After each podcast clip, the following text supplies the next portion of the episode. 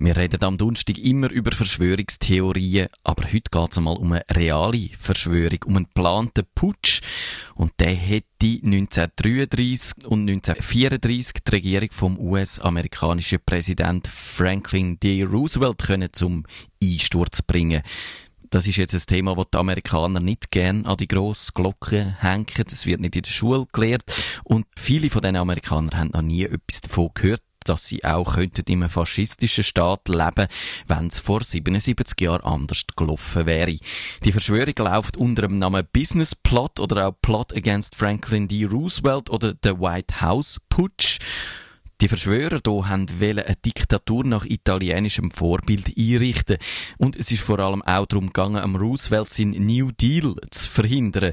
Das ist ein Paket mit wirtschaftlichen und sozialen Reformen gewesen, wo man geschnürt hat, um mit enormen staatlichen Geldern die Binnenkonjunktur anzukurbeln, die Armut und Not zu lindern und die Weltwirtschaftskrise von 1929 oder deren ihre Nachwirkungen abzufedern. Der New Deal hat ein Sozialversicherungssystem gebracht, progressive Steuern und grosse Verkürzungen von der Arbeitszeit und das hat jetzt offensichtlich eben nicht allen gepasst. Die Verschwörung hat am 1. Juli 1933 angefangen. Da hat sich der New Yorker Börsenhändler Gerald Maguire beim pensionierten Marine-Generalmajor Smedley Butler gemeldet. Die haben sich darüber aber dann mehrfach getroffen und Pläne für die Anführungszeichen Cocktail-Verschwörung erörtert. Anfangen hätte die Sache hier sollen mit einer Pressekampagne. In der wäre es darum gegangen, den Gesundheitszustand vom Präsident in Frage zu stellen. Die Gruppe der Verschwörer hätte, so hat es hier geheißen, die Kontrolle über wichtige Medien gehabt und darum hätte man in diesen Medien können die Frage aufwerfen wie weit der Franklin D. Roosevelt in der Lage sei, das Land zu regieren. Der Butler hätte dann sollen eine Privatarmee von einer halben Million Soldaten aufstellen Für die wären die unzufriedenen Weltkriegsveteranen vorgesehen gewesen. Es wäre so eine Kampftruppe gewesen oder auch nützliche Idioten, wie man sie hier in diesen Unterredungen genannt hat. Mit diesen nützlichen Idioten hat man den Druck auf den Roosevelt erhöht und so wie der italienische König hätte der müsse seine Macht abgeben. Und als Ruder gekommen wäre eine Gruppe von Industriellen. Und die haben dann auch schon genau gewusst, wie sie sich genannt hätten, nämlich Secretary of General Affairs. Unter dem Namen hätten sie absolute Macht gehabt und der Präsident Roosevelt hätte es noch gegeben, aber der wäre nur noch eine Repräsentationsfigur gewesen, nicht mehr mehr. Der McGuire hat dazu mal gesagt, eine faschistische Regierung sei der einzige Weg, das kapitalistische System zu retten. Hm. Jetzt ist aus dieser Verschwörung ja nichts geworden, wie wir wissen. Und der Grund dafür ist der Smedley Butler gewesen.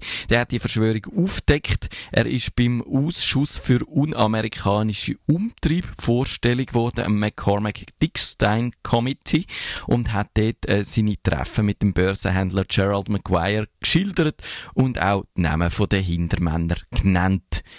Die Leute, die er als Verschwörer geoutet hat, die haben natürlich alles abgestritten und die Medien haben sich über den Medley Butler Lust gemacht. Was jetzt nicht erstaunt, wenn man weiß, dass die Verschwörer eben Macht über die Medien hätten und die auch für ihre Verschwörung hätten wollen einsetzen. Das McCormack Dickstein Committee hat das Ganze untersucht und einen Abschlussbericht geschrieben und hat dort gesagt, es gäbe durchaus Beweis für die Verschwörung.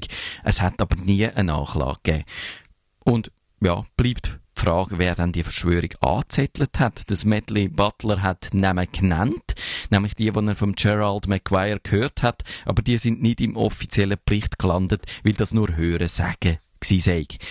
Auf jeden Fall hat sich Vermutung aufgedrängt, dass die American Liberty League hinter dieser Sache gesteckt ist, dazumal. Und in dieser Liga sind ganz grosse Unternehmen vertreten. General Foods, Colgate, SketchUp, Imperium Heinz, US Steel, General Motors, JP Morgan, der Chemiegigant DuPont und der Pressezar William Rudolph Hearst. Und als ob das nicht genug wäre, auch der Großvater von George W., der Prescott, auch der ist dort vertreten gewesen. Der Prescott Bush, der mit den Nazis in Deutschland geschäftet hat und damit steinreich geworden ist. Was bleibt jetzt von dieser Verschwörung? Ein schalen Nachgeschmack auf jeden Fall, weil es heisst, es sei nämlich hier zum Abkommen gekommen. Der Ausschuss für unamerikanische Umtrieb klagt niemand von den Verschwörern an und die geben dafür ihren Widerstand gegen den New Deal auf.